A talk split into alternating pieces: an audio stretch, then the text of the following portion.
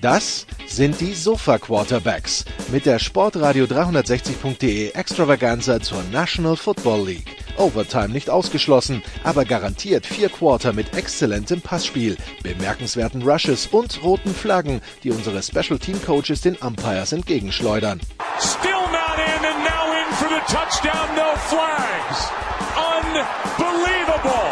Und hier ist der Mann, der Tim Thibault persönlich die Beichte abnimmt. Nicolas Martin. Let's go. We gotta go to work.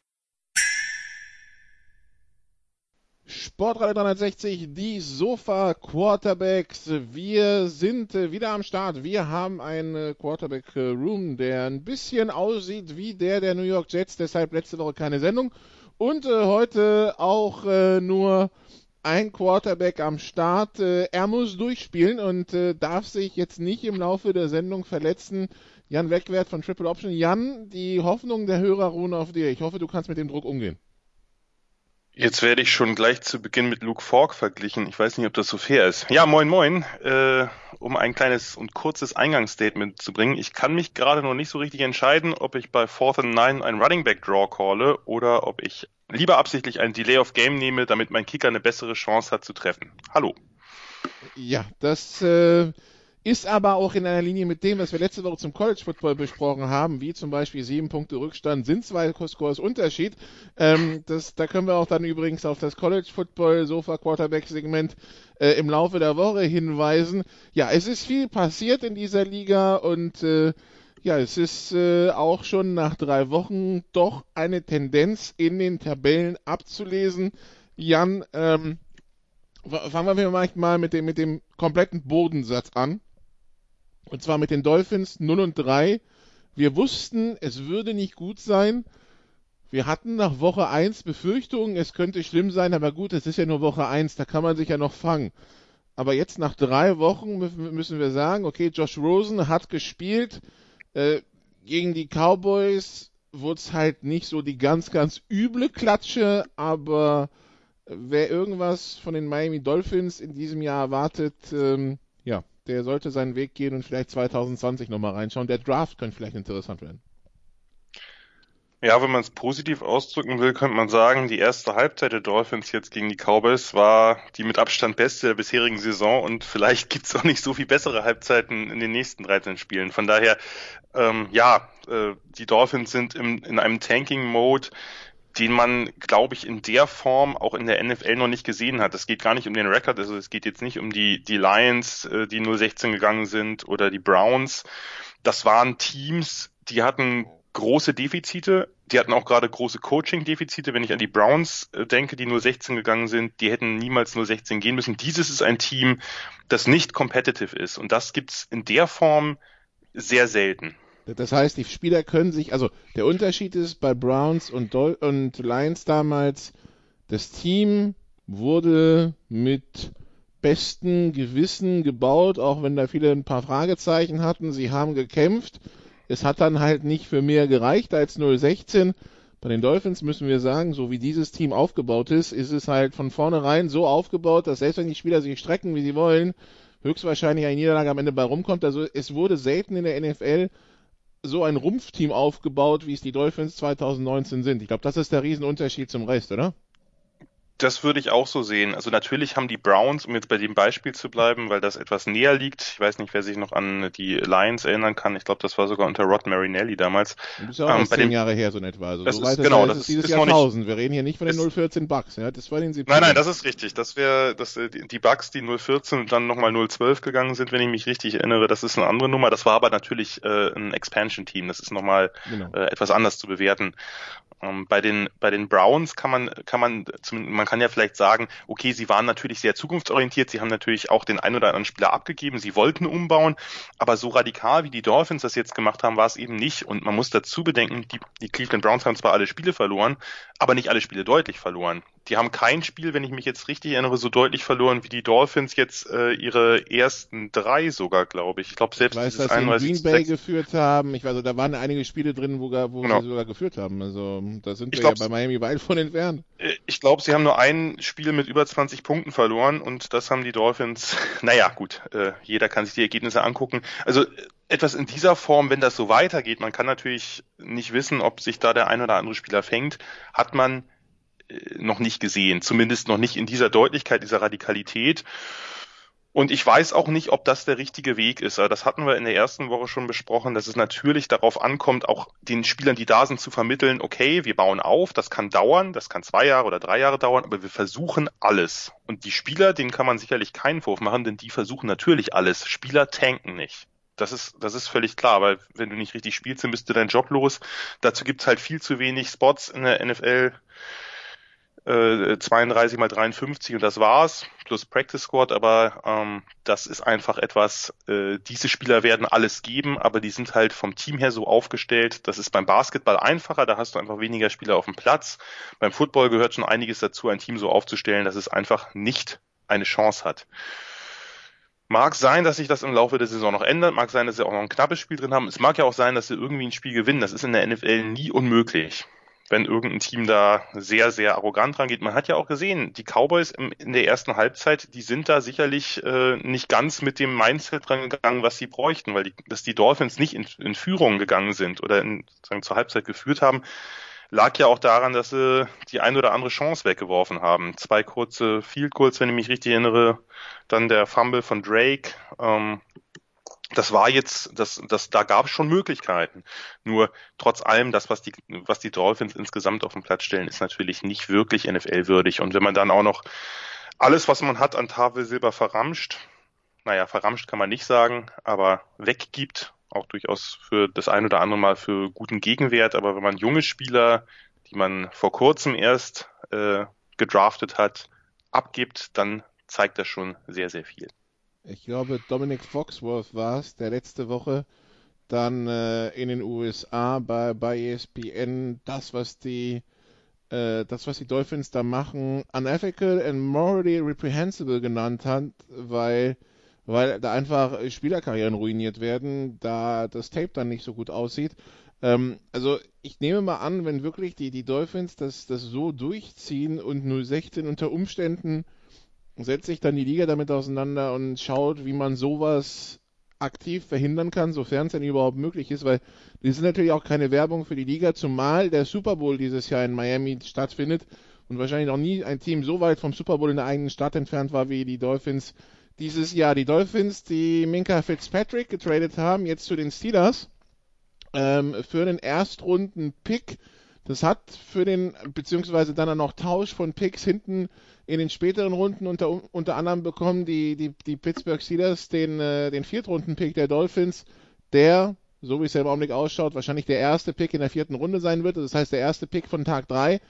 Ähm, nun stellt sich der ein oder andere die Frage, Minka Fitzpatrick zu den, äh, zu den Steelers. Also war es richtig von den Steelers so einen Trade jetzt zu machen und ihren Erstrunden-Pick abzugeben, zumal der ja, die Steelers sind auch 0 und 3, unter Umständen relativ hoch sein könnte, dieser Pick, äh, hätte man den nicht für was anderes nutzen können. Natürlich hätte man den auch für was anderes nutzen können. Ich bin bekennender Minka Fitzpatrick-Fan und äh, hatte den auch höher, als die Dolphins ihn gedraftet haben. Ich glaube, hatten die Dolphins ihn an elf damals? Ich bin jetzt gerade nicht ganz sicher ich und möchte nicht nachgucken. Aber auf jeden Fall, du gönnst genau. ihm, dass er aus diesem Desaster raus ist. Ja, das, das nehmen wir mal ähm, einfach so mit. Sagen wir mal so, wenn ich jetzt weiß, elf, ja. oder ich dazu, an, an elf, genau. Ich hatte den in der Tat unter den Top Ten und zwar deutlich unter den Top Ten. Von daher ähm, finde ich diesen Trade grundsätzlich gut von den Steelers. Vor allem, was du schon sagtest, sie haben diesen strategisch sehr, sehr günstigen Pick abgestaubt. Wahrscheinlich, muss man sagen. Weiß es ja noch nicht, ob die Dolphins dann wirklich an eins picken, aber momentan sieht's ja sehr danach aus. Äh, der erste Pick am vierten Tag ist ein strategisch sehr günstiger Pick, weil man da eben nach, nach zwei Tagen äh, ungefähr 96 oder äh, ungefähr Picks sind dann gelaufen und es fallen ja immer ein paar Spieler runter und in der Regel ist es so, dass ein paar dieser fallenden Spieler doch relativ schnell äh, am, am dritten Tag abgestaubt werden. Das heißt, der, dieser Pick hat relativ viel Trade Value. Da wollen das ein oder andere Team, wenn man dann nochmal drüber geschlafen hat, merkt man, ach, der eine Spieler, der ist noch auf dem Board und den wollten wir ja eh oder was weiß ich. Dieser Pick äh, hat mehr Wert als, äh, als die Picks danach und vielleicht auch als ein, zwei Picks davor, so komisch das klingt, ähm, einfach aufgrund dieser strategisch günstigen Lage. Von daher haben die Steelers da ein ganz gutes Geschäft gemacht. Klar, man kann natürlich jetzt nicht wissen, wenn die Steelers äh, dann, äh, was weiß ich, an drei picken, dann ist es natürlich vielleicht sehr viel gewesen für einen Defensive Back, wenn gleich einen sehr variablen und vielseitig einsetzbaren Defensive Back. Also Fitzpatrick kann ja äh, sehr, sehr viel spielen. Man hat ihn auf Corner sogar, also Outside Corner gesetzt. Das ist für mich nicht das äh, Sinnvollste. Er hat jetzt bei den Steelers, glaube ich, Free Safety gespielt. Er kann Strong Safety spielen, er kann Nickel Corner oder Nickel Safety spielen. Der ist extrem gut einsetzbar, ein, ein sehr, sehr spielintelligenter Typ. Und vor allem eben einer, im Gegensatz zu den Rookies, die man draftet, der hat zumindest ein Jahr bewiesen, dass er kein totaler Bust ist. Man weiß es einfach nicht. Bei den kein, kein Team draftet in den Top 10 oder Top 15 einen Spieler, der für, für dieses Team große Fragezeichen bietet. Das ist einfach so. Nur trotzdem, der ein oder andere zahlt sich halt immer nicht aus. Und äh, Fitzpatrick hat jetzt schon gezeigt, dass er in dieser Liga zurechtkommt, auch relativ gut zurechtkommt im ersten Jahr. Und er hat ja auch gleich bei den Steelers gezeigt, jetzt an diesem Wochenende, äh, zu was er alles in der Lage ist, auch wenn sie verloren haben. Das war eine erstklassige Vorstellung von ihm. Also für Fitzpatrick hätte ich auf jeden Fall ohne zu zögern meinen First Rounder hergegeben. Und wenn ich dann auch noch den wahrscheinlich ersten Pick am dritten Tag bekomme, äh, umso besser. Okay, dann kommen wir. An, an, und, ja? und, und ganz kurz vielleicht noch an Dolphins Stelle kann ich es einfach nicht verstehen bei Tunsil konnte man noch sagen, dass der Wert der Picks, den, den sie von den Texans bekommen haben, dass der so hoch ist. Auch da hätte ich gesagt, einen Left Tackle gebe ich nicht her, ein Franchise Left Tackle. Und es ist einfach was anderes, ob du einen, einen Veteran, meinetwegen auch einen Star Veteran abgibst, der im, vielleicht in seinem letzten oder vorletzten Vertragsjahr ist und denkst, du holst dir, du willst das Team verjüngen, du willst halt vielleicht alte Stars abgeben, um dir das äh, ein junges Team zu holen. Aber Tunzel und Fitzpatrick, der Fitzpatrick ist ja erst letztes Jahr gedraftet worden, das, das geht mir nicht in den Kopf, ehrlich nicht. Ja, das sind halt sehr gute Spieler. Also die Frage ist halt, worauf baust du auf Dolphins dann auf, ja, als Dolphins dann auf, weil du hast ja dann irgendwann nichts mehr. Genau, also selbst wenn es jetzt, nehmen wir mal an, es wird Tour Tango Vailoa, ähm, wir wissen es ja nicht, aber wenn er jetzt der Quarterback ist, in den sie sich verschaut haben, den sie dann an Nummer eins ziehen, nur der braucht natürlich auch irgendwie ein Gerüst um sich herum. Nicht nur eine Offense, sondern natürlich auch eine Defense, die funktioniert. Nun kann man das mit Tanzel sich irgendwie noch zurecht konstruieren. Tanzel ist Left Tackle und Tour ist Lefty, also Linkshänder. Das heißt, er bräuchte einen äh, Right Tackle, der ihm seine Blindside äh, beschützt oder bewacht. Aber das geht alles nicht auf. Also wenn ein Team so, so in Scherben liegt, wie es die Dolphins nach dieser Saison sein werden, wer weiß, ob sie noch jemanden traden. Ausgeschlossen ist es nicht. Äh, dann, dann ist es natürlich auch kein Geschenk für einen jungen Quarterback, in so ein Team zu kommen, wo gar kein Gerüst da ist. Also, wir werden sehen, wie es ist, wenn ich bedenke, wie Eli Manning sich damals angestellt hat, weil er nicht zu den Chargers wollte. Stell dir mal vor, die, die Dolphins würden nächstes Jahr Eli Manning draften, was dann los wäre. Aber ja, gut. Das also zu den Dolphins. Wir gehen zurück in die, in die East. Ähm, die Jets 0 und 3 gestartet. Sam Darnold mit ähm, pfeiferschen Drüsenfieber erstmal für unbestimmte Zeit raus. Wir wissen, pfeifersches Drüsenfieber ist auch ein bisschen schwer in der, in der Zeit zu prognostizieren, wie lange sich, wie lange das dauert. Ähm, dann kommt ähm, der Backup drauf, der verletzt sich. Jetzt haben wir Luke Falk als, ähm, als als äh, Quarterback. Äh, Trevor Simeon war der Backup, so stimmt's. Ähm, ja, und ich muss sagen, das, was ich von ihm gesehen habe im äh, Monday Night Game gegen die Browns, war jetzt nicht so überragend. Auf der anderen Seite, da wurde er, glaube ich, morgens vom Practice Squad ins aktives Team gesigned, wird also nicht wirklich viel pra ähm, Training gehabt haben. Jetzt hat er eine Woche Training. Die Jets, ja, sie waren zu Gast bei New England New England hat recht schnell 20-0 geführt. Am Ende ist ein 14-30, auch weil es einen Special Teams Touchdown gab und ein Pick 6. Äh, nun ist also die Frage bei den Jets, ist die Saison auch hier schon vorbei, bevor sie begonnen hat, wenn das mit Sam Darnold jetzt länger dauern sollte und wahrscheinlich auch länger dauern wird? Also positivste Prognosen sind ja mindestens im Monat, vielleicht sechs Wochen. Ja? Donald selber hat ja gesagt, dass er schneller zurückkommt, aber das muss man, wie du schon richtig sagtest, mit Vorsicht genießen. Die Jet-Saison ist, wenn Darnold nicht zurückkommt, eigentlich schon vorbei. Da lehne ich mich jetzt sehr weit aus dem Fenster und vielleicht dann doch nicht so weit. Was, was wollen sie erreichen mit einer Offense, die sowieso schon Probleme auf Receiver hat? Äh, da ja auch einige Verletzte, äh, die Probleme hat, das Laufspiel in Gang zu bringen, trotz Le'Veon Bell. Ähm, und in der Defense zumindest jetzt nicht überragend erscheint. Um, Defense ist sicherlich das kleinere Problem aktuell, aber dass diese Offense wird nichts reißen. Das kann man relativ deutlich sagen. Und Luke Falk war, äh, wird sich sicherlich ein bisschen steigern mit, mit, äh, mit Erfahrungen, die er bekommt durch Starts. Er hat ja vorher keinen einzigen Pass geworfen in der NFL. Ein alter Air Raid Quarterback auch von Washington State. Die machen die Liga ja gerade äh, ein bisschen unsicher. Luke Falk äh, sicherlich noch am wenigsten. Ähm, man muss natürlich auch dazu sagen, das ist ungewohnt aber die Patriots sind momentan sicherlich eine der besten Defenses, wenn nicht die beste Defense der Liga. Sie haben jetzt drei Spiele gehabt und keinen einzigen Touchdown abgegeben mit der Defense. Gut, da waren die Jets dabei, da waren die Dolphins dabei. Nur dennoch muss man das erstmal schaffen. Also die Steelers äh, mit bei drei Punkten zu halten mit Big Ben ist ja schon auch eine Ansage. Von daher, es wird sicherlich Spiele geben, wo mehr geht, wo auch fürs Laufspiel mehr geht, aber die, die Jets müssen aufpassen dass sie diese Saison nicht völlig begraben. Und es kann natürlich sein, dass es irgendwann, ich meine, es gibt zwei Duelle Jets gegen Dolphins und wenn die Jets sich nicht deutlich steigern, dann wird das äh, ähm, ja ein, ein Bowl oder zwei Bowls um den Nummer 1 Pick. Das kann alles möglich sein. Ja, weil Sie werden es ab, wir werden die, die dazu noch stattfinden, Duelle Jets gegen Giants und Dolphins gegen Giants. Unter Umständen sehen die Giants da dann besser drin aus, als, äh, als, äh, als man vielleicht befürchten musste. Wobei das ist ja auch vielleicht erst Overreaction nach einem Spieler. Zu Daniel Jones kommen wir später. Ähm, ja. Das, das Problem ist, dass Jets und Dolphins nicht ansatzweise so viel gezeigt haben in irgendeinem Spiel, in irgendeiner Sequenz. Wie gesagt, mit Rosen sah das bei den Dolphins jetzt schon zumindest in der ersten Halbzeit sehr viel besser aus. Ähm, aber auch nur eine Halbzeit lang. Ähm, die haben nicht ansatzweise so viel gezeigt wie die Giants. Und ehrlich gesagt auch die Giants schon äh, zu Manning-Zeiten. Also selbst das, also die ersten beiden Spiele kann man nicht ganz mit den Jets und, und Finns vergleichen. Ja, und da müssten sich jetzt bei den Giants noch mehr Spieler als nur Saquon Barkley verletzen, damit das wieder ansatzweise even ist. Okay, dann auch ein Team, das 0 und 3 ist und das tut mir für den Producer natürlich sehr leid. Die Pittsburgh Steelers 0 und 3, die Offense ob mit oder ohne Big Ben, es äh, macht jetzt nicht so den, den riesen Unterschied. Mit Big Ben war es nämlich auch nicht wirklich doll, ähm, sowohl in Foxborough als auch die der erste Halbzeit letzte Woche gegen Seattle. Und die Defense, ähm, ja, ähm, 28,3 Punkte pro Spiel geben sie ab. 74% Pass bei dem gegnerischen Quarterback, Pass Completion Rate, das ist natürlich viel zu viel. Sie machen jetzt fünf, sie produzieren jetzt fünf Turnover bei den bei den äh, 49ers, also klauen den 49ers fünfmal den Ball, verlieren trotzdem. Der neue Quarterback der Pittsburgh Steelers ist Mason Rudolph. Der kommt von Oklahoma State aus der Big 12. Das heißt, Offense ist der gewohnt, dass da eine Defense ist, die was dagegen hat, vielleicht weniger.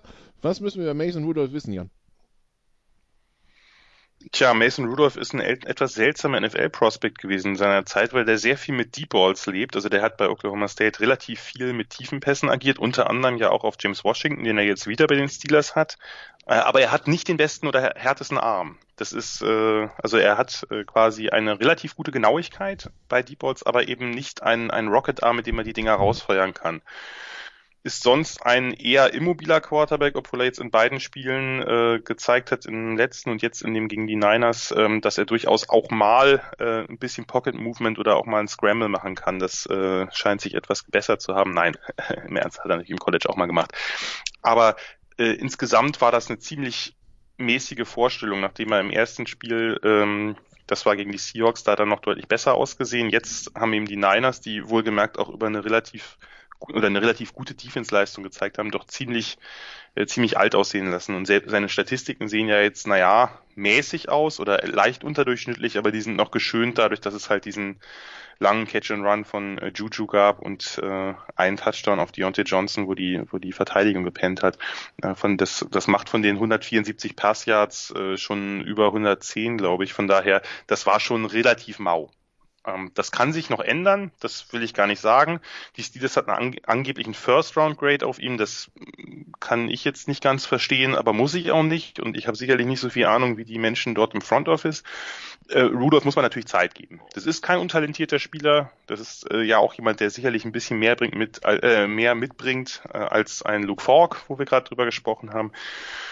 Nur insgesamt scheint das äh, in der Offense nicht so wirklich gut zu laufen. Die O-Line hat nachgelassen das, das Laufspiel kommt nicht so in Gang. James Conner ist längst nicht der Spieler vom letzten Jahr und auch die, die, die Backups, die ja gut ausgesehen haben letztes Jahr, Jalen Samuels ähm, und Benny Snell, der Rookie jetzt von Kentucky, haben noch nicht viel gerissen.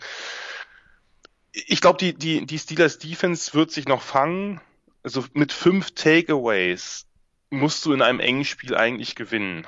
Gut, sie haben selber auch, äh, glaube ich, drei hergegeben. Äh, zwei, zwei, wir haben äh, zwei hergegeben. Ein Fumble von Connor und eine Interception von Rudolph. Ähm, nur im Grunde um so, so ein Spiel musst du normalerweise das sind plus drei, ne? Also plus drei musst du gewinnen. Ja, ja, ja, ja, sicherlich, genau. Also wenn du fünf, wenn du, wenn du fünf äh, Takeaways holst und das ist in einer Zeit, in der Takeaways nicht mehr so sagen wir mal, ständig vorkommen wie vielleicht noch vor ein paar Jahrzehnten, dann, dann musst du das, äh, musst du das gewinnen. Also da gibt's, da gibt's eigentlich keine Frage und äh, gut, das äh, würden, hätten sich die Niners sicherlich auch gesagt, wenn sie es verloren hätten. Was ich gesehen habe, davon war sehr, sehr sloppy äh, auf beiden Seiten. Nur die Niners hatten dann ein bisschen das bessere Laufspiel und auch ein Quarterback, der trotz, trotz zwei Interceptions eben doch den ein oder anderen Ball anbringen konnte. Die Cincinnati Bengals, wenn wir schon in der Division sind, sind auch 0 und 3. Ich glaube, keiner hat irgendwas von den Bengals erwartet. Keiner hat gedacht, sie werden große Stücke reißen, vor allen Dingen mit einem verletzten AJ Green. Dass es jetzt 0 und 3 ist bei 18 Punkten pro Spiel und 2,4 Yards pro Lauf, ähm, das hätte man vielleicht nicht so schlecht erwartet. Also Joe Mixon äh, kommt gar nicht aus dem Tritt und irgendwie, ja, äh, die Bengals sehen furchtbar aus, furchtbarer, als man es erwartet hatte. Ähm, ehrlich gesagt, für mich nicht.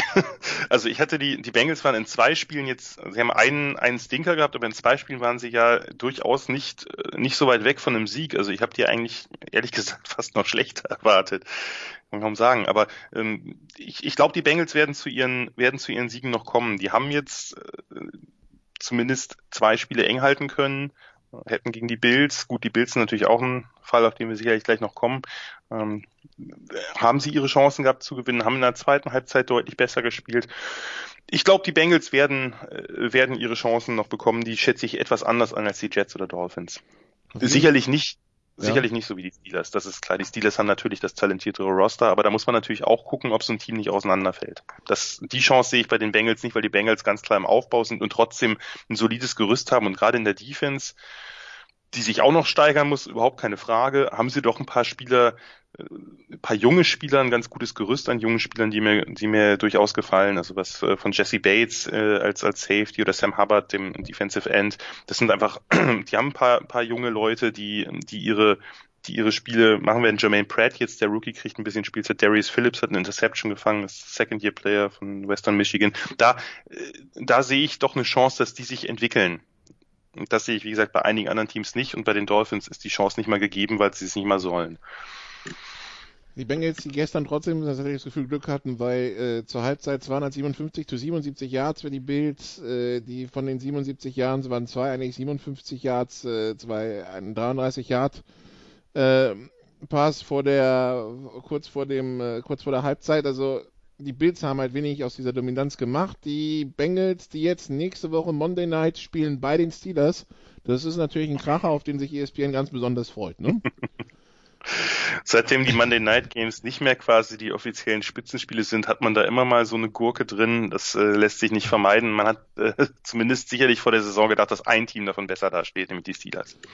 Ja, dann bleiben wir in der AFC bei den Krisenkindern. Denver ist 0 und 3. Ähm, Joe Flacco jetzt ähm, sechsmal gesackt worden gegen, gegen Green Bay. Das ist das meiste, was ihm in der Karriere passiert ist. Direkt sagt sein Coach Vic Fangio auch, Junge, du musst den Ball schneller loswerden. Wenn wir das saisonübergreifend sehen, haben die Broncos jetzt sieben am Stück verloren. Äh, besorgniserregend ganz besonders, die Defense von den Broncos hat weder Sack noch Turnover bisher produziert. Ähm, das hätte man von Von Miller, Bradley Shop und Friends irgendwie anders erwartet und äh, als wird das nicht reichen, sagt dann ein ganz entspannter Aaron Rodgers gestern nach dem Spiel in die Mikrofone, also so sauber war mein Jersey nach einem Spiel noch nie. Ähm, da durfte dann Denver wahrscheinlich auf dem Rückflug drüber nachdenken, über diese Nettigkeit von Aaron Rodgers und muss sich jetzt überlegen, wo die Reise hingeht, oder? Ja, sieht bisher nicht gut aus. Das sind natürlich Spiele, die etwas anders liefen als die erwähnten Dolphins und Jets, aber trotzdem, was die, was die O-Line da macht, ähm, klar, Flacco hält den Ball zu lang, aber äh, über Garrett Bowles haben wir ja, äh, nein, wir haben nicht drüber diskutiert, aber die ganze Welt hat drüber diskutiert, wie er gegen Kellyan Mack aussah. Das war jetzt gegen die Packers, die wohlgemerkt eine, eine wirklich neu formierte Defense haben, die man kaum wiedererkennt. Äh, darüber sprechen wir sicherlich gleich noch bei den guten Teams. Äh, sah das nicht viel besser aus. Die Offense müsste eigentlich, auch gerade mit einem, mit einem Flacco, der ja durchaus ein erfahrener Spieler ist, jetzt kein Difference Maker mehr im eigentlichen Sinne. Das ist, das ist eine andere Frage. Aber die haben ja genug gute Leute eigentlich auf den Skill-Positionen. Mit Cortland Sutton ist gekommen, Emmanuel Sanders ist immer noch einer der unterschätzteren Receivers äh, der Liga. Ähm, mit Lindsay und Freeman eigentlich ein mehr als solides Running Back-Duo. Ja, wie gesagt, in der O-Line hapert's. Äh, Noah Fant jetzt als, äh, wohlgemerkt noch als, als ja, potenziellen Starter in der ersten Runde geholt. Äh, da, da muss einfach mehr rumkommen, aber äh, das ganze Team scheint irgendwie auf zu sein, dass sie gerade, wenn jetzt mit, mit dem neuen Coach Fangio, der bei den Chicago Bears durchaus äh, relativ sacklastig war und das jetzt überhaupt nicht funktioniert, man könnte das so ein bisschen den Fluch von Shaquille Barrett nennen, der ja nach Tampa Bay abgewandert ist und da äh, Sackzahlen produziert, die viele Teams in der Zeit noch nicht haben. Ich glaube, der ist jetzt bei acht Sacks irgendwie in der kurz in den in den drei Spielen. Zumindest hat er vier jetzt gemacht im letzten ich glaub, der Spiel hatte, gegen Daniel hat einen Jones. Bonus für, der hat einen Bonus für acht und äh, für die Saison. Und den hat er jetzt schon kassiert. Ja, so nicht schlecht. Also ich freue mich für ihn, weil ich den für einen hervorragenden Spieler halte und äh, ihm immer etwas mehr zugeneigt war. Und der hatte ja bei den Broncos das Problem, dass er hinter sehr, sehr vielen sehr guten oder sehr hochgepickten Spielern war. Also es war ja nicht nur von Miller, Miller sondern auch DeMarcus Ware. Da hatten sich Shane Ray in der ersten Runde geholt. Der hat dann da nicht die Stats abgeliefert, die er, äh, die er vielleicht als Starter abgeliefert hätte. Er hat trotzdem relativ viel Impact Plays gehabt. Naja, jedenfalls er ist weg und äh, die ganze Denver Defense, äh, Bradley Chubb und Von Miller, beide noch äh, nicht viel gerissen. Ja, äh, ich denke trotzdem, dass sich das noch ändern wird, einfach weil ich Fangio zumindest für die Defense äh, für, einen, für einen relativ guten äh, Koordinator halte und er wird sicherlich als Head Coach da auch seine Impulse setzen. Was die Offense angeht, gute Frage. Also man soll natürlich wird auch das ein oder andere 0-3-Team noch offen, zumindest wie soll ich sagen, passablen Rekord am Ende kommen, irgendwas bei 7 und 9 und vielleicht sind es auch die Broncos, aber ja, ähm, ist jetzt nicht das Team, auf das ich, bei dem ich die größten Hoffnungen auf den Turnaround habe. Die Broncos, die zumindest jetzt drei Gegner haben, die auch ein bisschen kriseln, um es jetzt wieder in, in die Spur zu bringen, die nächsten drei Wochen. Es geht gegen die, gegen die Jaguars, zu den Chargers und gegen die Titans. Ja, ähm, ich sag mal so, die Chargers halte ich, wo Christian jetzt nicht da ist, äh, darf du darfst ich, lästern, wir werden es ihm mal nicht erzählen, nein, nein, nein, ich werde die, hören. Äh, ich werde die Rolle, äh, nee, nee, ich werde seine Rolle da, äh, lästern liegt mir da fern, weil ich die Chargers für grundsätzlich ein talentierteres Team halte. Jaguars, Titans, beide ein bisschen underwhelming bisher. Ähm, bei den Jaguars gibt es immerhin ein Highlight, aber da kommen wir sicherlich gleich noch drauf. Ähm, sicherlich, das sind, das sind alles, natürlich, es sind alles, es gibt wenig Spiele, die von vornherein aussichtslos sind. Wenn sie, wenn man jetzt sagen würde, okay, die spielen jetzt gegen die Chiefs und gegen die Patriots, okay, aber das sind natürlich Spiele, die die Broncos alle gewinnen können. Das ist überhaupt keine Frage, nur äh, mir fehlt ein bisschen der Glaube dran, dass sie es bei drei Spielen noch tun. Eins werden sie davon, denke ich, schon holen, mindestens. Okay, wenn wir bei 0 und Teams sind, die Redskins sind 0 und 2, spielen heute Nacht gegen die Bears, die zwar 1 und 1 sind, aber auch so ein gefühltes 0 und 2. Dann werden übrigens die Broncos nicht 0 und 3. Ähm, das ist wieder, also sind zwei Kracher am Stück für, die, für ESPN, müssen wir dazu sagen. ähm, Redskins nach dem Spiel 0 und 3, deiner Meinung nach? Schwierig. So, so schlecht haben die Redskins in den ersten beiden Spielen nicht ausgesehen. Also das war, das war jetzt, äh, das hatte ich, das hatte ich doch deutlich Mauer erwartet. Die haben ja sowohl gegen die Eagles, gegen die sie hoch geführt haben, als auch gegen die Cowboys ganz gute Spiele gemacht und die werden auch gegen die Bears, denke ich, ein knappes Spiel liefern. Ich äh, hoffe persönlich, dass die Bears das äh, gewinnen und ich glaube, dass die Bears auch nicht ganz in diese Riege reingehören, weil sie eben eine fantastische Defense haben und in der Offense auch viele äh, Player zusammen. Es hakt dann an entscheidenderen Positionen, um das jetzt, ohne das jetzt genauer auszuformulieren, äh, das bleibt den geneigten Hörern und Hörerinnen überlassen, wen ich darunter verstehen könnte. Ähm, aber ich glaube, wir kriegen Post ich, von einem gewissen Podcast, aber ja. Glaube ich auch. ähm, darum habe ich das extra vorsichtig ausgedrückt. Nein, äh, Washington äh, wird, wird sicherlich, sicherlich der Underdog und es würde eigentlich wundern, wenn sie 0 und 3 stehen. Nur so viel mehr hat man bei den drei Spielen nicht erwartet. Danach wird es dann, sagen wir mal, in den nächsten Spielen wird es dann zumindest minimal besser, weil sie bei den Giants und bei den Dolphins spielen. Das sind zwei Spiele, die sie gewinnen können. Die Giants sicherlich nicht müssen, aber äh, das sind, da, da wird es dann vielleicht ein bisschen einfacher. Das ist natürlich auch kein so ganz schönes Auftaktprogramm gewesen äh, mit zwei Divisionskonkurrenten dann den Bears, die ja im letzten Jahr in den Playoffs waren und sicherlich ein Team ist, was es zu beachten gilt. Die Bears Favorit mit fünfeinhalb in diesem Spiel. Das letzte sieglose Team sind die Arizona Cardinals. Die sind 0-2 und 1. Das heißt, also sie können schon mal nicht 0-16 gehen. 0-15-1 ist das Schlimmste, was passieren kann. Wie fällt die Bilanz aus nach äh, drei Spielen für Kyler Murray in dieser ähm, ja etwas passlastigen Offense von Cliff Kingsbury? Also das war jetzt sicherlich das schlechteste Spiel von ihm und das wird sicherlich solche Spiele geben. Man darf nicht vergessen, dass das ja einfach äh, von vorne bis hinten eine neue Idee ist. Cliff Kingsbury mit einer sehr, sehr stark Air Raid orientierten Offense. Man kann natürlich sagen, dass die Air Raid auch sonst Einzug gehalten hat, insbesondere bei den Chiefs. Nur trotzdem ist es was anderes, ob du deine West Coast Offense quasi mit Air Raid Elementen ver verfeinerst oder erweiterst oder jetzt wie die Cardinals eine Air Raid Offense implementierst und dann sozusagen von da aus ein paar mehr Pro-Elemente einbaust, weil natürlich können sie die Air Raid nicht in Original spielen, das wird in der NFL nicht funktionieren. Ja, äh, ich fand Kyler Murray in allen drei Spielen, auch in diesem, auch, auch wenn das sicherlich sein, sein schlechtestes war, obwohl er da äh, jetzt auch mehr auf den Lauf gesetzt hat, fand ich ihn deutlich besser, als ich, ich dachte, er hätte größere Anpassungsprobleme. Aber das sah eigentlich soweit ganz okay aus. Ähm, was ich nicht ganz verstehen kann, ist, äh, Kingsbury wollte eigentlich ein, ein neuer Coach sein, sozusagen, eine neue Art von Coach ähm, und seine Ideen in die NFL bringen. Das hat schematisch sagen wir mal, soweit geklappt. Man muss natürlich gucken, wie erfolgreich es ist. Was ich nicht verstehen kann, ist, wie risikolos äh, er dann doch auch vorgeht bei vielen äh, Fourth and Ones, Fourth and Shorts. Da hätte ich eigentlich erwartet, dass er jetzt jemand ist, der vielleicht auch ein bisschen mehr aus der Analytics-Ecke kommt und sagt, okay, wir gehen diese, diese Plays auf jeden Fall. Der hat auch sehr, sehr viele Field Goals kriegen lassen, wo man dachte, na, ob das jetzt äh, der Weisheit letzter Schluss ist, und äh, da gibt's auch eine ganze Menge NFL-Coaches mittlerweile, die etwas risikofreudiger sind. Da muss er sich vielleicht noch ein bisschen beweisen. Oder vielleicht war er auch am Anfang zu vorsichtig, das weiß ich nicht. Ähm, insgesamt denke ich, diese Offense wird uns sehr viel Freude machen, weil sie anders ist. Das dauert und ich glaube, niemand hat damit gerechnet, dass die Cardinals jetzt, äh, sagen wir mal, gleich äh, Feuerwerke versprühen. Nur insgesamt lässt sich das für mich insgesamt besser an, als ich es erwartet habe. Die Cardinals, wo Murray dran gescheitert ist, der erste Quarterback der NFL-Geschichte zu sein, der in den ersten drei Spielen für 300 Yards wirft. Stattdessen wurde er der erste Quarterback in der Super Bowl-Ära, der bei 30 Completions nur 173 Yards wirft. Also irgendwie Air Raid klingt ja für mich auch irgendwie nach massiv Yards pro, pro Completion, aber das in dem Fall dann nicht. Weitere, das ist aber, ja?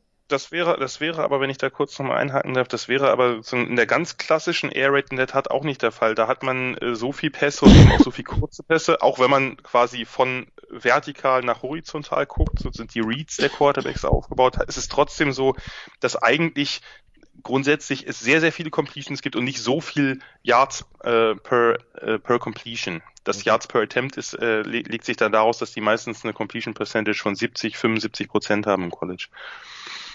Okay, dann weitere Problemzonen. Machen wir es mal vielleicht so. Ähm, die Jacksonville Jaguars sind 1 und 2, spielen mit Gardner Minshew. Das ist ja jetzt nicht das Problem. Die Baustelle ging woanders auf bei Jalen Ramsey. Der hatte letzte Woche ein, hm, wie soll man es nennen, ein etwas heftigeres Gespräch mit dem Headcoach an der Seitenlinie. Ähm, da, da, mussten selbst Spieler dazwischen gehen. Das ist immer ein schlechtes Zeichen, wenn zwischen den Headcoach und dem, und dem Spieler die Emotionen so hochkochen, dass Spieler dazwischen gehen müssen.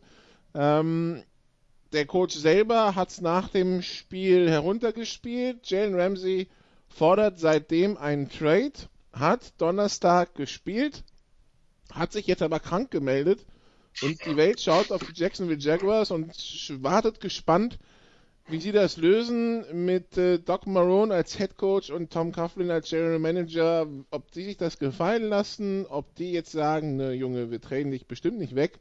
Äh, das du mal gespannt, entspannt vergessen. Es ist, äh, ja, also sagen wir es mal so, von den Jaguars kommt, wundert mich so ein, so ein Problem nicht. Nee, das mag nicht verwundern, obwohl ich das immer ein bisschen komisch finde, weil äh, Ramsey könnte es ja auch sehr viel schlechter treffen, was die Defense angeht. Also das ist ja schon noch eine Defense, die grundsätzlich ein hohes Talent hat und vielleicht äh, wird er woanders bei einer anderen Defense äh, oder sagen wir mal in, einem, in einer anderen Franchise, äh, die etwas funktionaler agiert. Das kann ja durchaus sein, dass, dass er da noch erfolgreicher ist. Man darf nicht vergessen, die Jaguars standen vor zwei Jahren im Halbfinale, also im, im AFC Championship Game Anyway, äh, diese, diese Krankheit, die er jetzt hat, äh, es kann ja durchaus sein, dass es an der Luft liegt und die Luft in einer anderen Stadt besser ist. Ich würde da, ich würde das nicht für komplett unmöglich halten, dass er da relativ schnell gesunden würde, wenn er irgendwo anders landet ist eine schwierige, ist eine schwierige Situation, die einfach jetzt häufiger vorkommt, dass Spieler äh, relativ aktiv auch fordern, äh, getradet zu werden, entweder bei sehr schlechten Teams oder wenn sie das Gefühl haben, dass, dass das in keine gute Richtung geht, dass irgendwie diese Franchise sowieso etwas dysfunktional ist, dass der äh, Head Coach da sowieso, sagen wir mal, eine lame duck ist. Also für Ramsey gibt es sicherlich eine ganze Menge Interessenten. Die Frage ist, für wie viel man den, will man den loswerden an Jacksonville Stelle, weil ich würde es nicht wollen ich würde mich von vielem anderen trennen, aber sicherlich nicht von Jalen Ramsey und würde auch bei vielem anderen zuhören, ob ich irgendwas restrukturiere oder so. Gut, kann man natürlich nicht immer an einem Spieler ausrichten und erst recht nicht an einem Defense-Spieler. Bei einem Quarterback wäre das vielleicht was anderes. Wie viel kriegt man für ihn? Ich weiß es nicht. Und äh, ich, also ich glaube, ja dass man zu zwei Erstrunden-Picks oder einen Erstrunden-Pick und einen super und einen guten Spieler.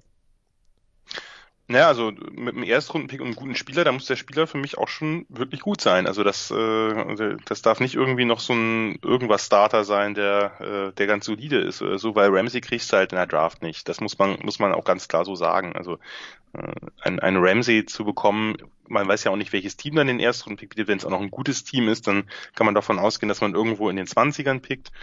Da wird man in der Regel, es sei denn man hat sehr viel Glück, keinen Jane Ramsey finden. Von daher, ich würde äh, ich würd mich mit dem Spieler zusammensetzen, soweit das geht, soweit er überhaupt daran Interesse hat. Das kann natürlich sein, dass das nicht so ist. Kann ja auch sein, dass die Krankheit ihn jetzt äh, so niederliegen lässt, dass er äh, nicht mal ins Telefon gehen kann.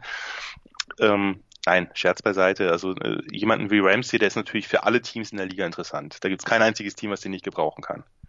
Okay, dann. Von auch, daher, ja. ja, alles gut.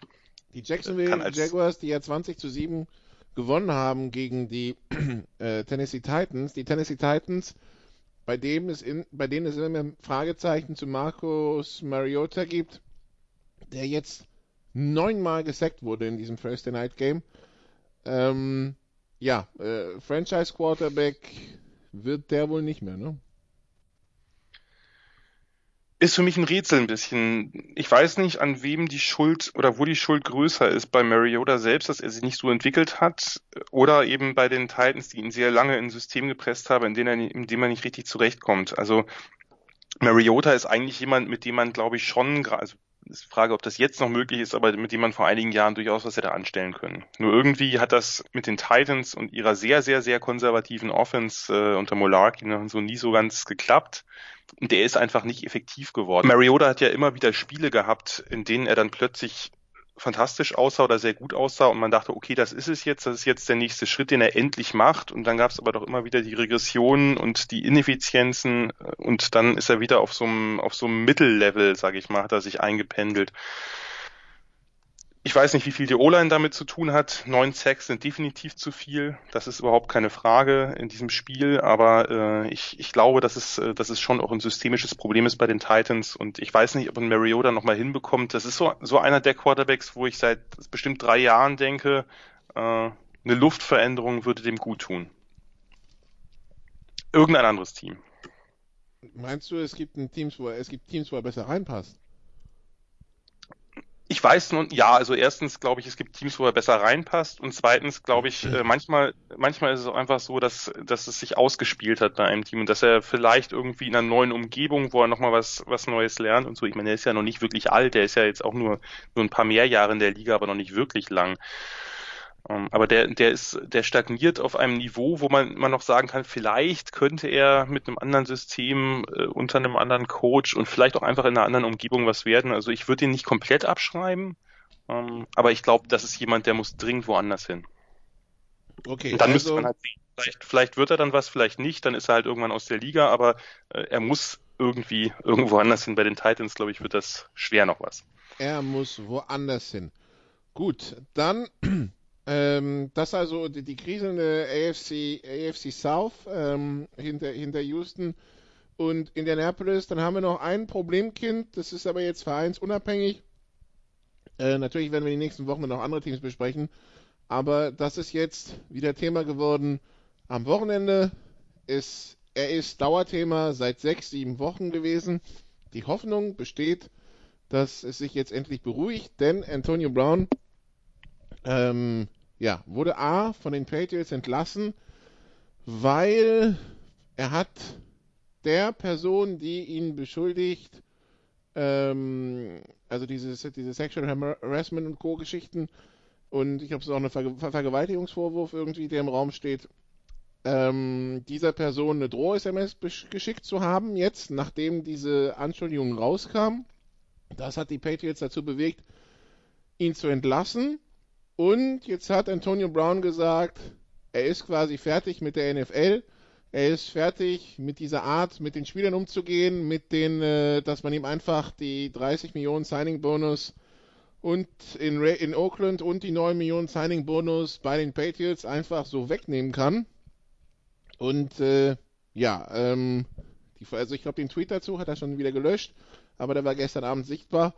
Ähm, ich denke mir halt, unabhängig jetzt von dieser, also dieser, diese Geschichte jetzt rund um die Patriots, diese juristische Geschichte, also dass er bei den Raiders rausgeflogen ist, das kann er, das kann er genau einer Person zuschreiben, und zwar sich selbst. Und irgendwie muss ich zugeben, also ich, wenn das jetzt so ist, ja, dann muss ich sagen, und er ist nicht, er ist nicht mehr in der NFL zu sehen, er hat ja wohl wieder bei Central Michigan irgendwie sich in der Uni eingeschrieben, mhm. dann muss ich sagen, ja, dann war es halt eine schöne Zeit. Es gab spektakuläre Plays, aber ähm, also es ist kein gottgegebenes Recht in der NFL zu spielen. Irgendwie musst du da auch selber was für tun. Und wenn du dich da halt nicht anpassen willst, dann tschüss, oder wie? Ja, also einmal anpassen, aber natürlich auch, äh, wenn sich diese, diese Vorwürfe als wahr erweisen, hat er einfach auch in der Liga und sonst irgendwo nichts zu suchen. Genau, wenn ich mich richtig das erinnere. Top, ja, aber das, das war ja unabhängig davon ja, ja. schon, diese Show bei den Raiders war ja schon, ähm, Richtig. Nee, wenn ich nur ganz kurz, wenn ich mich richtig erinnere, ist es sozusagen nicht seine Personal Trainerin, die diese SMS oder diese äh, Chat-Nachrichten bekommen hat, sondern die andere, die ihn, äh, die, äh, sozusagen, die ihn anklagt. Und da hat er ja dann irgendwie noch Bilder ihrer Kinder mitgeschickt und ihr gedroht und Kollegen von sich irgendwie beauftragt, da nochmal nachzuforschen und irgendwie Informationen über sie zu beschaffen. Also das, man muss ja wirklich sagen, also unabhängig auch von den Vorwürfen, ähm, dass er ja so wirkt, als ob er gerade nicht ganz sauber im Oberstübchen ist. Also das, äh, der wirkt so, als ob er eigentlich Hilfe braucht. Und das, man hat ja auch gesehen, es gab äh, viele NFL-Spieler haben reagiert darauf, als als äh, Drew Rosenhaus, sein Agent, wenige Minuten nach dem Rauswurf ihn gleich bei anderen Teams wieder angedient hat. Und ich glaube, das bestätigt das ein wenig. Die haben da dann durchaus ein Gespür für, dass da irgendwas gerade gar nicht äh, vernünftig läuft. Sein gesamtes Auftreten wirkt ja sehr sprunghaft, um es mal vorsichtig auszudrücken. Ähm, und ich denke auch, ja, also ähm, wir haben jetzt zwei Wochen keine Sofa-Quarterbacks gehabt, daher könnte man jetzt schon wieder ein halbes Buch über die Antonio Brown-Saga füllen. Es ist gerade Zeit, dass er nicht in der NFL ist und sollten sich diese Vorwürfe äh, als wahr herausstellen, dann sowieso nicht. Ähm, und ich denke, ich denke auch sonst hat er gerade so ein bisschen äh, das, das Spielen in dieser Liga verwirkt, denn irgendwie gehört es ja eben doch dazu, äh, in irgendeiner Form funktional zu einem Team zu gehören und sich auch so zu verhalten. Du bist Teil des äh, Teams, du bist nicht das Team, ne? Richtig, und genau, und der, was du gerade schon sagtest, er hat sich jetzt wieder eingeschrieben bei Central Michigan und will dort äh, wohl offensichtlich jetzt sein Studium abschließen. Das, ich sage auch mal so, äh, diese, diese Rücktrittserklärung, ob die jetzt Bestand haben wird in seinem Kopf oder ob das sich in zwei Tagen oder zwei Wochen schon wieder ganz anders darstellt oder nach der Saison spätestens, halte ich jetzt nicht für komplett ausgeschlossen. Er hat ja gut immerhin noch ein paar Brücken äh, hinter sich verbrannt, also da er ja dann ähm, auch noch Bigotterie, das ist vielleicht der einzig, einzige Punkt, wo er minimal äh, sozusagen das Argument für sich hat, ist, dass äh, Big Ben hat er äh, und Shannon Sharp, äh, der NFL-Analyst und ehemalige Titan der Broncos und Ravens, die hat er halt äh, angegriffen, dass die eben auch dieses Sexual Harassment oder äh, wegen, wegen ähm, äh, sexueller Belästigung oder Vergewaltigung äh, entweder angezeigt wurden oder äh, oder zumindest den, dass es den Vorwurf gab und äh, bei denen ist da nicht viel bei rumgekommen. Bei ihm äh, wird es jetzt anders gehandelt. Erstens muss man natürlich, natürlich dazu sagen, das hätte, das ist kein, kein Grund dafür, dass es bei ihm ähnlich lax gehandhabt wird, sondern man hätte damals schon das mehr machen müssen. Die Zeiten haben sich halt Gott sei Dank geändert. Äh, und Robert Kraft hat da ja auch noch einen mitgegeben, von daher, also äh, ich sag mal so, er hat sich jetzt auch ein bisschen schwer gemacht. Also auch das zu Recht wohlgemerkt. Äh, das ist eine ganz andere Frage, aber er hat sich natürlich jetzt ein bisschen schwer gemacht, da irgendwie einen Schritt zurückzufinden. Ja, und von daher ist dein, dein Statement, was du eingangs gesagt hast, dem kann ich nur zustimmen. Ein hervorragender Spieler, ein, ein, ein fantastischer Spieler, dem man sehr gern zugeguckt hat, der einfach ein Route Runner war, wie es ganz, ganz wenige gab in der jüngeren NFL-Geschichte. Ja, und jetzt ist es Zeit. Punkt. Es ist Talentverschwendung, aber was soll's. Ähm, lässt sich halt nicht ändern. Es gibt immer wieder solche, solche Supertalente, die es dann irgendwie, ja, wegschmeißen. Aber selten jemanden, der so lange diese Liga dominiert und dann nicht wegen einem Fall wie gesagt, man hätte ihn durchaus auch schon vorher suspendieren können anstelle der Patriots. Äh, also das äh, wäre möglich gewesen. Ich finde, die haben sich da auch nicht wirklich mit Ruhm bekleckert, aber das ist natürlich nur meine persönliche Meinung und äh, ich weiß nicht, ob das die Hörer und Hörerinnen mitbekommen haben, Belichicks Reaktionen, als er dann nicht nur keine Frage zu Brown beantwortet, sondern die Journalistin auch noch mit einem echten Todesblick bedenkt, dass sie ihn überhaupt sowas fragt, das lässt irgendwie auch tief blicken. Aber nun gut, das ist dann ein anderer Punkt. Also, dass es einen Spieler gibt, der so lange diese Liga dominiert und plötzlich äh, ja nicht nur einen einzelnen Fall hat, das gab es immer mal wieder. Also irgendein, meinetwegen, dass er ein, ein Verbrechen begeht oder, äh, oder ähnliches. Das ist ja eine Sache, aber dass er in dieser ganzen Offseason, wie gesagt, man kann da ein oder zwei Bücher drüber schreiben, was er da alles gerissen hat. Das war schon, wirkt schon fast mutwillig, aber das äh, will ich ihm natürlich nicht unterstellen.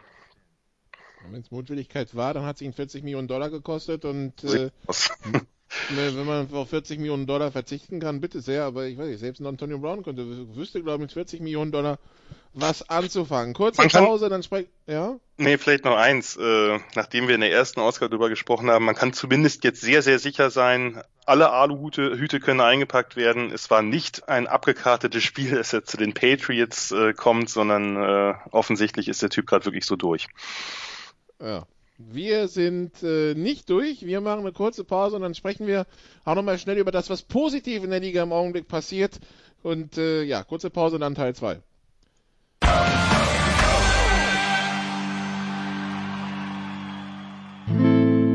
First and 10 around the league. Teil 2 bei den Sofa Quarterbacks immer noch Jan Wegwert in der Leitung und wir haben über das gesprochen, was äh, die Liga negativ beschäftigt. Und ich meine, es sind viele Themen, aber wir wollen natürlich nicht vergessen, es gibt auch die positiven Geschichten in der ganzen, in, der ganzen Liga. Ähm, fangen wir mal vielleicht mit den, mit den Giants an.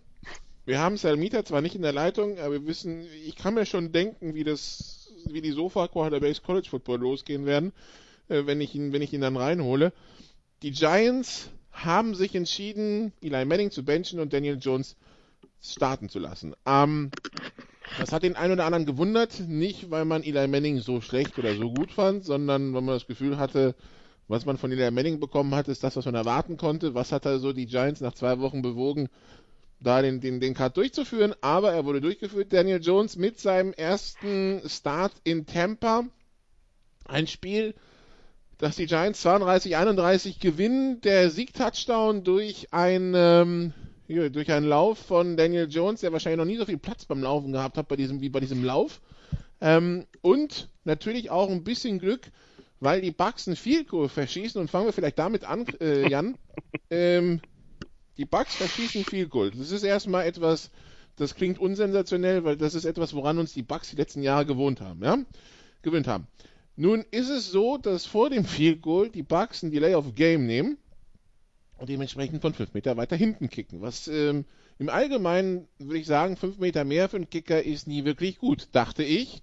Nun stellt sich Bruce Arians auf der Pressekonferenz hin und sagt, ja, das war voller Absicht. Ich dachte, aus 5 Metern weiter trifft er besser. Und ich denke mir halt, ich habe es auch gestern Abend direkt getwittert, ähm, manchmal denken Coaches einfach viel zu, also manche Entscheidungen, das, das das, das ist einfach zu viel, ja. Da, da, da packen sie einfach zu viel Hirnschmalz rein und dann kommt Bullshit bei raus. Das wäre jetzt so ein, so ein, so, ein, so ein klassischer Fall, wo ich mir denke, Bruce Arians hat sich Gedanken gemacht, das finde ich gut. Er hat sich viel zu viele Gedanken gemacht und das war Quatsch. Ja, also so ein Quatsch habe ich äh, zumindest bei den Profis noch nie gehört. Im College ist das was anderes. Da kann ich das bei sehr kurzen viel kurz verstehen, da die Hashmarks sehr viel weiter auseinander genau. sind. Und bei ganz kurzen, kurz erklär, ganz kurz, kurz ja, erklären. will ich ja gerade. Die, die Hashmarks genau. sind im College viel weiter auseinander. Also äh, sozusagen man kann von viel weiter außen kicken müssen. Im, in der NFL sind die ja sehr nah aneinander. Und bei ganz in der NFL kurzen sind die Hashmarks dafür der Posten. Das heißt, du kannst von, du kannst nie von außerhalb der Pfosten kicken, was du, was dir bei dem 19 Yard Field also sprich von einer 1 2 Yard Linie, das durchaus genau. passieren kann, dass du den Ball wirklich reinziehen musst. Aber in der da, NFL, du bist nie außerhalb der Pfosten. Das Ding ist, die ganz kurzen Kicks im College, die haben halt einen Winkel von den Hashs, der ist ungünstig. Das heißt, da gibt es das durchaus, dass man sagt, entweder man macht noch einen Spielzug und macht dann einen Kneel Down fünf Yards weiter hinten, oder man versucht nochmal Richtung Mitte zu gehen. Ähm, aber in der NFL gibt es so etwas nicht. Und man muss natürlich was auch dazu. was die Bucks übrigens gemacht haben, sie haben den Ball mit einem Spielzug in die Richtig. Mitte gebracht. Richtig, da haben sie nochmal zwei Yards verloren, die haben insgesamt sieben Yards verloren äh, mit dieser Aktion und äh, natürlich muss Matt Gay den trotzdem versenken, überhaupt keine Frage, aber so eine die Idee, da muss man sich überlegen, was hat Arians dabei gedacht? Matt, Matt Gay ist Rookie, das heißt, er hat keine übermäßig große Datenmenge. Ich meine, die Idee, dass jemand von weiter hinten besser kickt, ist schon abenteuerlich, aber sagen wir mal so, wenn das jetzt irgendwie aus irgendeinem Grund, äh, wenn der jetzt äh, acht Jahr, äh, Jahre in der NFL spielt und es immer so war, dann ja gut, könnte man das irgendwie sich noch zurechtkonstruieren, wenn auch sehr, also sehr acht kritisch. Jahre lang Bananenflanken gekickt hat, die irgendwie wieder reinziehen. Zum Beispiel. Nun, hier gibt's keine übermäßig große Datenmenge, es ist ein drittes Spiel. Äh, und ich meine, er, äh, dachte er ernsthaft, ich meine, das kann eigentlich nur aus diesem Spiel gekommen sein, weil Matt Gay hat vorher zwei, zwei Extrapunkte verkickt und zwar relativ lange Field Goals versenkt. Davon einer über 50. Aber das kann doch nicht, das kann doch nicht, das, das kann doch nicht der Ernst sein. Also da, da ist es einfach so, dass das kann man nur machen, wenn man zu viel nachdenkt. Und es ist wahrscheinlich irgendwie die Rache, weil die Bucks schon wieder einen Kicker gedraftet haben nach dem, nach dem Fiasko um Roberto Aguayo. Äh, ich wiederhole mich da gern. Don't draft Kickers. Es macht denen nur unnötig Druck. Matt Gay ist sicher kein schlechter Kicker, war übrigens Aguayo auch nicht im College. Den hat man halt äh, mit dem Zweitrunden-Pick so ein bisschen verbrannt. Ähm, also da, da, da fehlt mir, also das ist, das ist ungefähr so auf dem, auf dem Niveau äh, von, von Pat Narduzzi, von dem Pit Head Coach, der dachte, wenn er einen Touchdown zurückliegt äh, und Fourth and One an der Eins hat, dass er das Field Goal kicken will und dann liegt er immer noch mit, muss er immer noch Touchdown machen. Also äh, da, da fällt mir nichts zu ein, das passt auch zu, zu Arians nicht. Also was, was, was der da wollte, äh, wird er wahrscheinlich selbst nie erfahren. Aber das ist so typisches Overthinking, oder?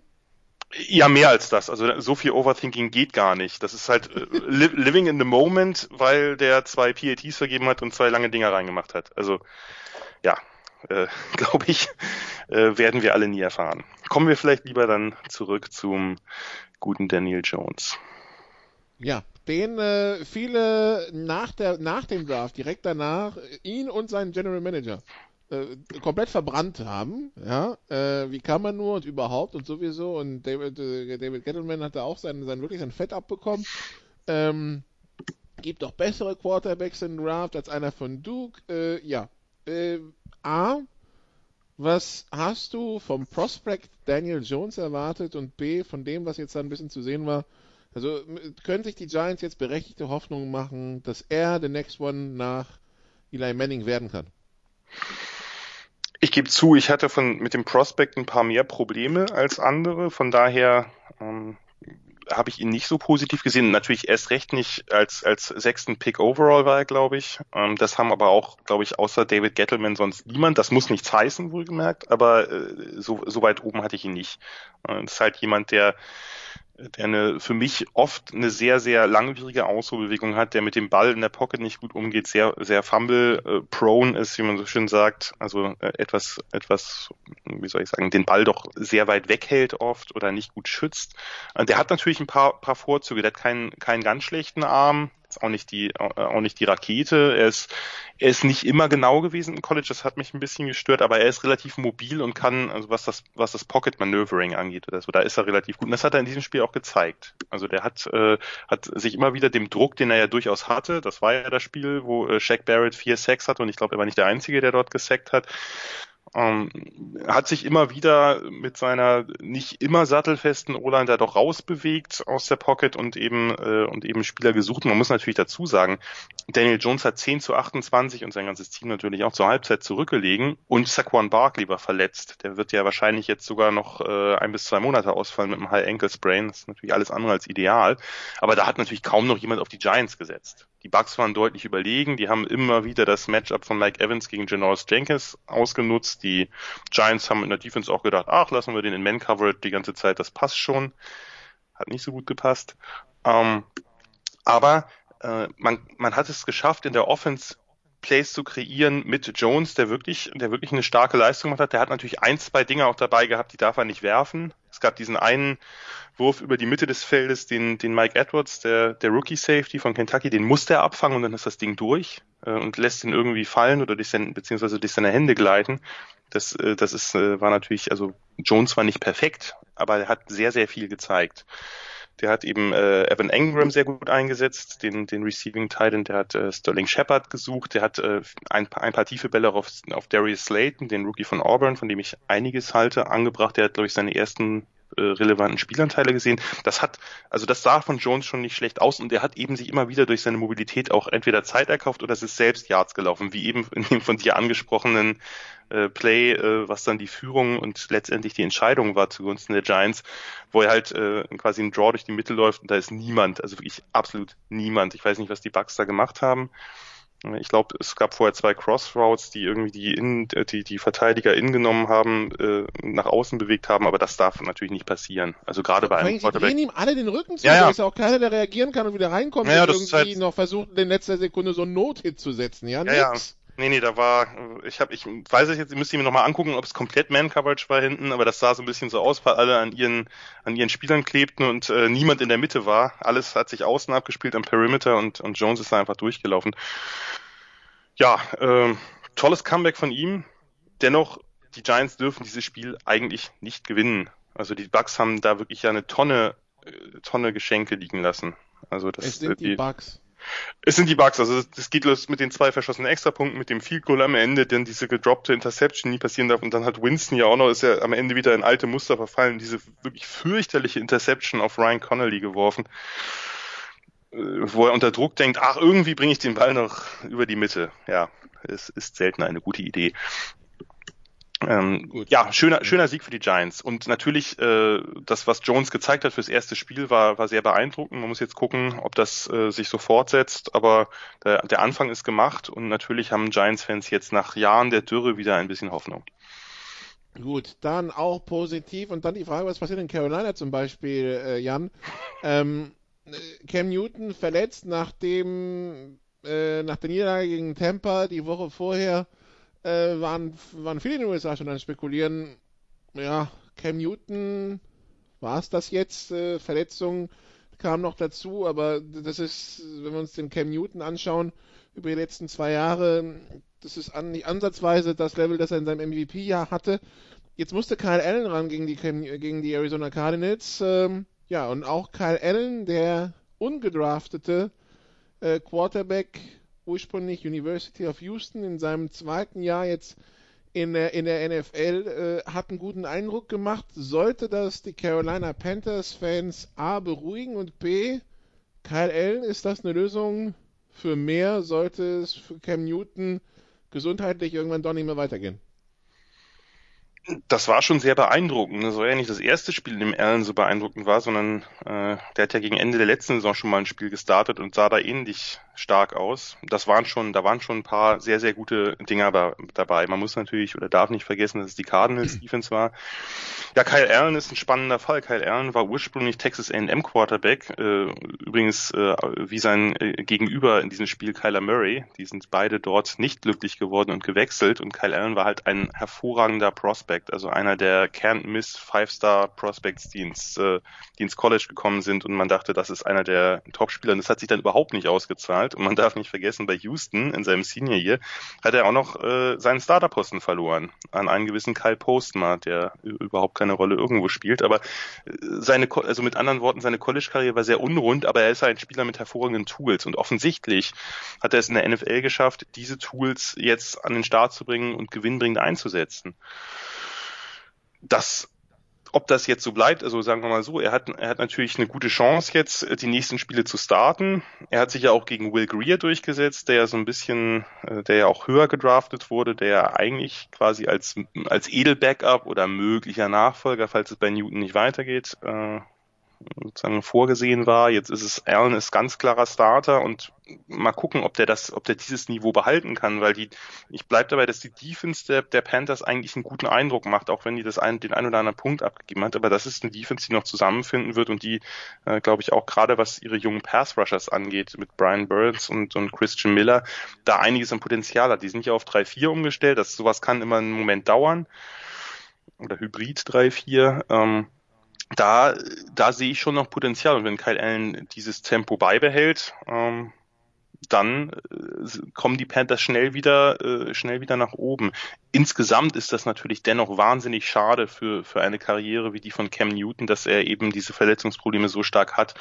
Denn was der äh, eben, wie du schon ansprachst, in der MVP-Saison vor ein paar Jahren äh, insgesamt gezeigt hat, das war einfach ein, ein Quarterback-Spiel, was man so in der Form nicht so oft gesehen hat. Und es ist einfach, es ist einfach fürchterlich schade zu sehen, dass, dass Cam Newton bei, bei uh, Third and Short, Fourth and Short eben nicht mal da zugetraut wird, das eine Jahr zu nehmen, äh, sondern dass er den Ball dann notfalls an McCaffrey übergibt, der ein fantastischer Spieler ist, aber man, man beraubt sich einer Option, die einfach ja, fast garantiert das First Down oder den Touchdown gebracht hat, wie eben im letzten Spiel davor, äh, wo man dann äh, lieber irgendwie eine Art Jet Sweep oder Sweep läuft. Das ist ähm, oder eben oder eben aus der Wildcat. Das sind das sind Sachen, die die äh, sind wahnsinnig schade, weil Cam Newton ist natürlich ein Spieler, der die NFL bereichert.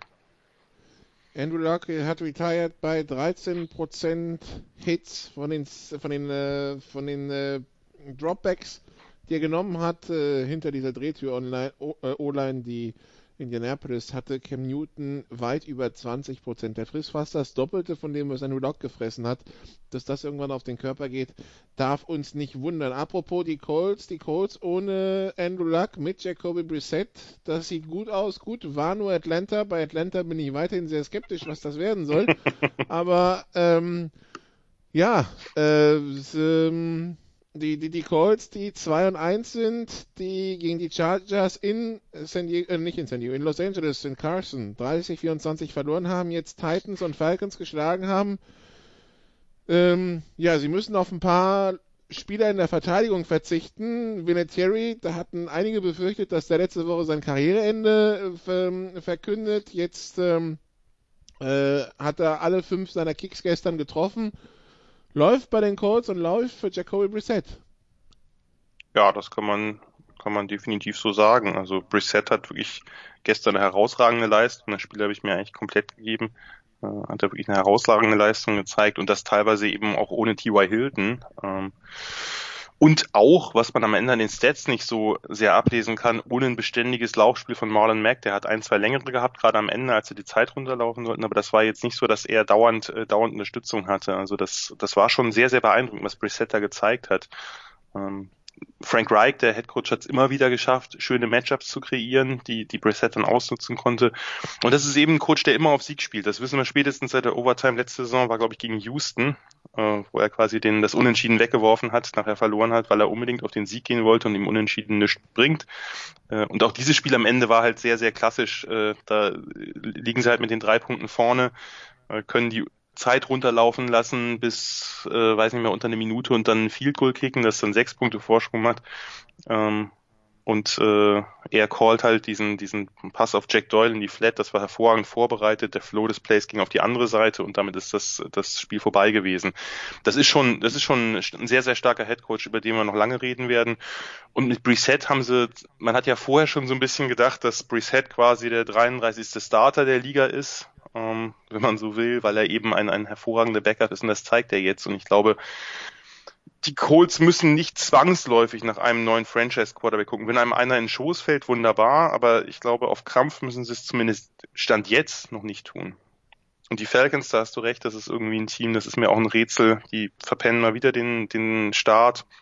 Matt Ryan wirkt momentan nicht gut, gerade in der ersten Halbzeit, braucht immer einen gewissen Anlauf, wirft einige haarsträubende Deceptions, viele Penalties mal wieder, viele Verletzungen, jetzt hat sich Keanu Neal ja auch noch die Achillessehne gerissen, erneut raus für die Saison, das ist auch ein fürchterlicher Pechvogel. In der Defense haben sie eine Myriade Tackles verpasst und so gewinnst du halt dann auch nicht. Auch wenn du eigentlich ein talentiertes Team hast. Gut, dann haben wir noch zwei Sachen zu, zu besprechen. Ähm, zum einen die Saints, die mit Teddy Bridgewater in Seattle gewinnen. Ähm, Pete Carroll holt sich also eine blutige Nase, nicht nur sprichwörtlich, sondern auch, äh, weil, er weil er irgendeinen Ball beim, beim Aufwärmen ins Gesicht bekommen hat. Ähm, wenn ich mir statistisch anschaue, sieht ja Seattle, also mit äh, über 400 Yards von Russell Wilson, ähm, eigentlich besser aus. Hat jetzt, hat, haben die Saints das gewonnen oder hat Seattle das verloren? Man gewinnt immer Spiele in der NFL. Ich bleib dabei. Man kann, der Gegner kann dafür was tun, aber man muss es halt auch nutzen. Also äh, man, man schlägt kein Team im Vorbeigehen. Also es ist ja klar, dass wenn man sich die Statistiken anguckt, die Seahawks hatten mehr Time of Possession, die hatten deutlich mehr First Downs, deutlich mehr Total Yards und nicht mal eine negative Turnover-Bilanz. Aber sie sind halt zwei Touchdowns, die sie am Anfang kassiert haben, der äh, Punt Return von Deontay Harris und der Fumble Return von Von Bell, denen sind sie halt das ganze Spiel über hinterhergelaufen und waren halt einfach sehr, sehr ineffizient. Viele Yards, wenig Punkte und letztlich, dass das Spiel überhaupt so knapp ausgeht, wie es dann jetzt aussieht mit sechs Punkten, das lag ja nur daran, dass sie in der Garbage Time noch zwei Touchdowns gemacht haben. Dazu kam schlechtes Time-Management vor der Halbzeit. Da hat man diesen langen Pass auf Metcalf angebracht und dann ist die Zeit ausgelaufen. Man hat zwei Timeouts in der Tasche gehabt, mit in die Halbzeit genommen, warum auch immer.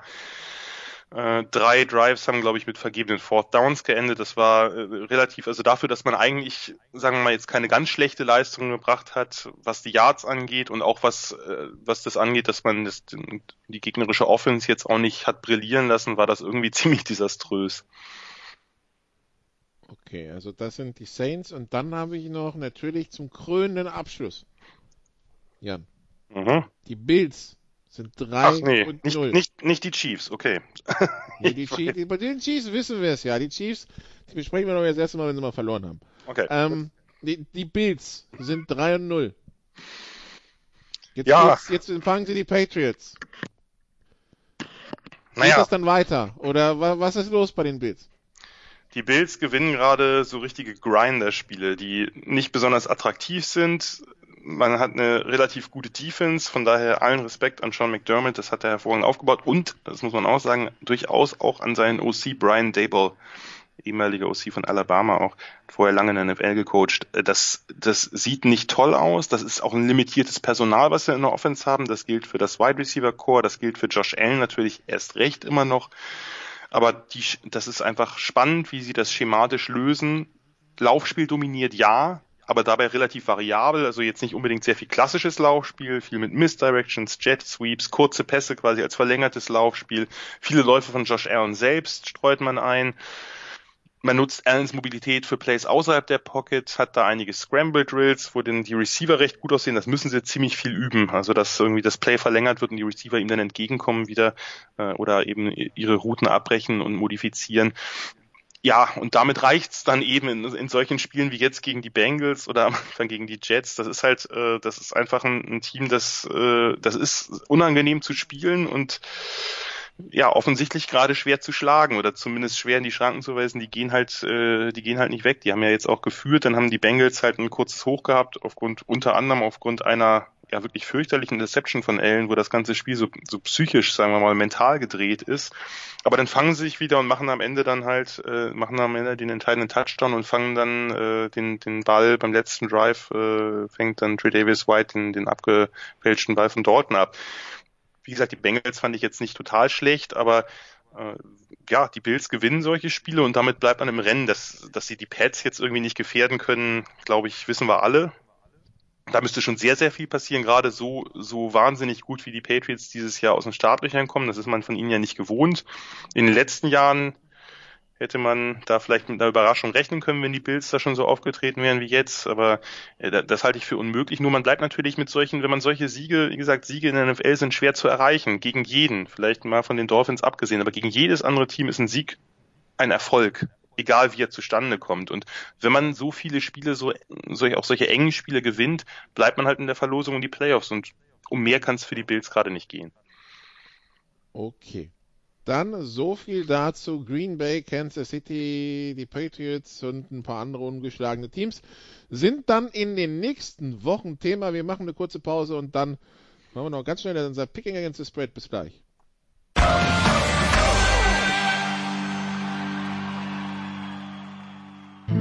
Bringing it home, der 4-Minute-Drill. Teil 3 der Sofa Quarterbacks. Wir sprechen mit Jan Wegwert und machen jetzt unser Picking Against the Spread. Äh, und wir fangen gleich mit dem, mit dem Thursday Night Game an. Die Packers haben die Eagles zu Gast. Die Packers sind Favorit mit viereinhalb, die ungeschlagenen Packers.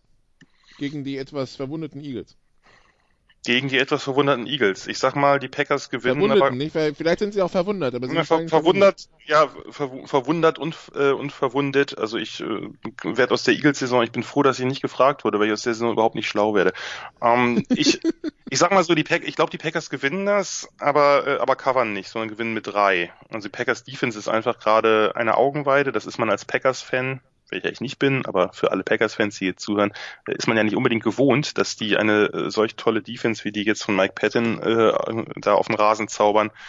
Äh, wenn die Offense noch ein bisschen, bisschen besser in Gang kommt und Rogers vielleicht auch die eine oder andere, das eine oder andere, die eine oder andere Zickerei lässt, sag ich mal, dann glaube ich, ist mit den Packers zu rechnen. Okay. Dann haben wir die Chiefs bei den Lions. Das Duell der Ungeschlagenen. 3-0 gegen 2-0-1. Die Chiefs Favorit mit 6,5. Oh, das ist ein Spread, der ist wahrscheinlich nur so gering, weil die Lions halt ungeschlagen sind. Aber wenn man sich die Spiele angeguckt hat, oh je, na gut. Die, die, die Chiefs sind seit 2017 auswärts bei der NFC 0 und 4. Ja, das sind Statistiken, wie ich sie liebe. Die sagen für mich ungefähr gar nichts aus. Um, ähm, anyway, äh, nein, die Chiefs werden das deutlicher gewinnen. Momentan die Chiefs Offense ist fantastisch zum Angucken. Äh, ich durfte jetzt nicht drüber schwärmen, aber vielleicht machen wir das in einer der nächsten Sitzungen. Okay, dann haben wir die Texans gegen die Panthers. Die Texans Favorit mit 4. Texans zu Hause, ja. Ja. Na, da ähm, setze ich mal auf die Überraschung und glaube, bei den Panthers geht's äh, so gut weiter, wie, äh, wie es sich jetzt angedeutet hat und sagt, die Panthers gewinnen. Outright. Dann gibt's den Prügelspread der Woche. Wie immer, die Dolphins haben die Chargers zu Gast. Die Chargers sind Favorit mit 17 also wir, ganz wichtig ist für alle weiteren Super Quarterback Folgen auch, äh, wir müssen die Dorf, den Dolphin Spread immer machen. Also Picking against Spread, Dolphins ist Pflicht, finde ich, weil das ist spannend. Aber ich denke, äh, ich denke auch in diesem Spiel, Dolphins sind zu Hause, ja. ja. Dann, äh, ach nee, das gewinnen, ach, die Chargers. Die Chargers finden auch immer wieder Wege, Spiele, Spiele nicht zu gewinnen, die sie gewinnen müssen. Von daher sie gewinnen dieses Spiel, aber vielleicht gewinnen sie es niedriger als gedacht. Ich mache jetzt einfach mal was risikoreiches und sage Chargers nur mit 14. Christian wird dich ewig lieben für diese, für die, für diese ich glaube Aussage. Auch. Ich glaube ähm, selbst irgendwas muss ja ein bisschen anders sein. Okay, dann die Seahawks bei den Cardinals. Die Seahawks Favorit mit 4. Ja, das gewinnen die Seahawks deutlicher, einfach weil sie ein bisschen Wut im Bauch haben nach dem letzten Spiel und äh, ich denke, ich denke, sie werden die Cardinals, gerade die Cardinals Defense in die Schranken weisen, wenn dann das Playcalling stimmt. Aber ich äh, hoffe, das werden sie bis dahin äh, ein bisschen, sagen wir mal, adjusted kriegen. Die Bears gegen die Vikings. Die Bears zu Hause Favorit mit zweieinhalb. Uh, das ist ein Spiel voller Laufspiel und voller Defense. Ich werde es mir auf jeden Fall angucken. Ähm, ich glaube, die Vikings gewinnen das. Die Broncos gegen die Jaguars, das ist eher das andere, die an, das andere Extrem des Elends. Äh, Broncos Favorit mit drei. Ja, Bears Also und Vikings Minshew gegen diese tolle Defense. Broncos Favorit mit drei. Ja. Naja, diese tolle Das Defense. ist, hat- das ist der Heimvorteil und sonst nichts. Genau, die, die tolle Defense hat ja bisher, sagen wir mal, noch nicht so viel gerissen und Gardner Minshew äh, sah ja nun wirklich, äh, zumindest was so die, die Akkuratheit und das Ballplacement gerade außen anging, das sah schon sehr, sehr lecker aus. Irgendwann muss er auf den Boden zurückkommen, aber vielleicht noch nicht in diesem Spiel. Ähm, die, Char äh, die Jaguars Defense wird äh, ein, zwei Turnovers mehr produzieren und daher das Spiel gewinnen. Die Saints gegen die Cowboys. Die Saints zu Hause, die Cowboys Favorit mit drei. Ja, trotz des Siegs jetzt, ich glaube, die Cowboys gewinnen das und gewinnen das auch deutlicher. Die Cowboys sind momentan äh, ein Team, dem man sehr, sehr gut zugucken kann. Ja, und ich wasche mir jetzt gleich meinen Mund mit Seife aus, aber es ist leider so. Äh, von daher, die Cowboys gewinnen mit sieben. Und dann, äh, ich hätte sonst den Jet Spread genommen, der ist immer so vielversprechend, genauso vielversprechend wie der von den Dolphins. Die haben aber leider spielfrei, also wir wissen, so gut werden sie die ganze Saison nie, wieder nicht, nicht wieder aussehen. Deshalb Monday Night Außer, gegen außer, außer gegen die Dolphins. Außer gegen die. Dolphins. Ähm, Steelers gegen Bengals, die Steelers zu Hause Monday Night Favorit mit 5. Ja, jetzt, jetzt wird der Knoten platzen. Also ich kann mir nicht vorstellen, dass sie noch eins verlieren. Steelers mit sieben. Gut, dann war's das für die NFL Sofa Quarterbacks. Danke Jan.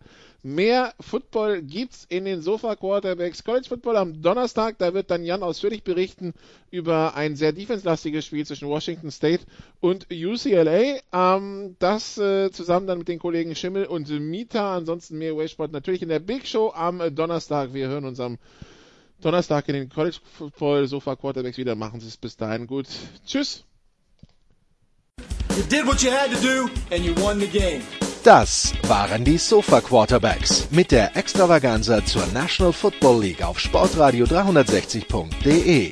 Wenn Sie Fragen, Anmerkungen, Gegenbeispiele haben, schreiben Sie uns entweder auf unserer Facebook-Seite über unseren Twitter-Account at Sportradio 360 oder direkt an steilpass at Sportradio 360.de.